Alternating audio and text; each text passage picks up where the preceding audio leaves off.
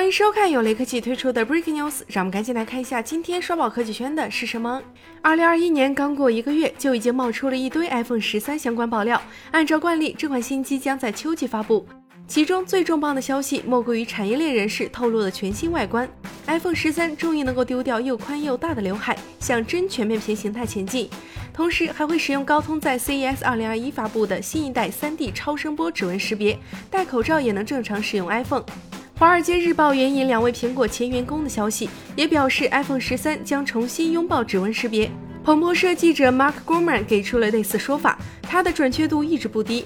他还说，iPhone 十三会同时采用 Face ID 人脸识别以及基于屏下指纹识别的 Touch ID，但如何让两者与真全面屏兼得，就不得为之了。外媒 Let's Go Digital 根据爆料信息发布了 iPhone 十二 S Pro 渲染图。